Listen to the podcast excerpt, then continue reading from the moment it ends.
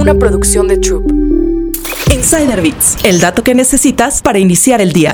El exceso de tráfico y la contaminación son algunos de los problemas más importantes que enfrentan las grandes ciudades. De hecho, según cifras de la Agencia Internacional de la Energía, en 2022 las emisiones de CO2 globales del sector transporte crecieron más de 250 toneladas para llegar a 8 gigatoneladas de CO2. De estas, 5.7 corresponden a vehículos de carretera. Frente a esta situación, la compañía china de tecnología y movilidad BYD ve en los trenes eléctricos y autónomos una posible solución. BYD cuenta con un sistema de transporte a pequeña escala llamado Sky Shuttle, que está pensado precisamente para disminuir la cantidad de coches en las calles de las ciudades y, con ello, disminuir la contaminación. Este tren es capaz de alcanzar una velocidad máxima de 80 km por hora, aunque opera a una velocidad estándar de 30 km por hora y funciona con una batería eléctrica sin la necesidad de una pista especializada, ya que usa neumáticos para moverse. Cada tren se conforma por dos vagones, con una capacidad para albergar entre 60 a 80 personas cada uno. Además, es completamente autónomo. BYD dijo que se necesitaron 7 años y 10 mil millones de yuanes, lo que son alrededor de 24 mil millones de pesos, para desarrollar esta tecnología, que actualmente se utiliza en las ciudades de Chongqing